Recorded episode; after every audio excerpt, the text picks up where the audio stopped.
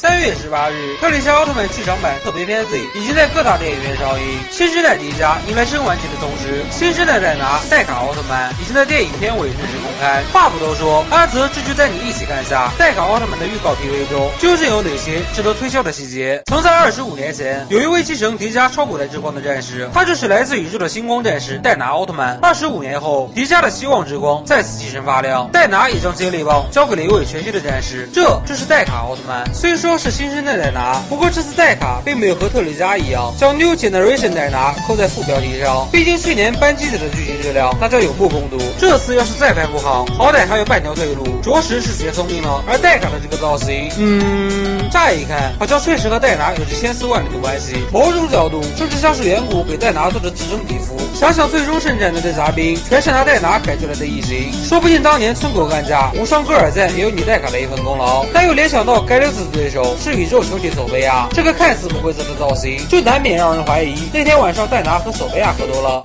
让我看看，不要。扯远了，我们来抠下细节。初登场的戴拿身处宇宙之中，正是对应了戴拿从宇宙出生又从宇宙消失的故事设定。而人身造型上和往年奥特曼最大的不同点，那就是额头以及胸部出现了大块堪称地中海的星空图案花纹了。哎，等等，星空花纹，我去年是不是在哪个片场见过？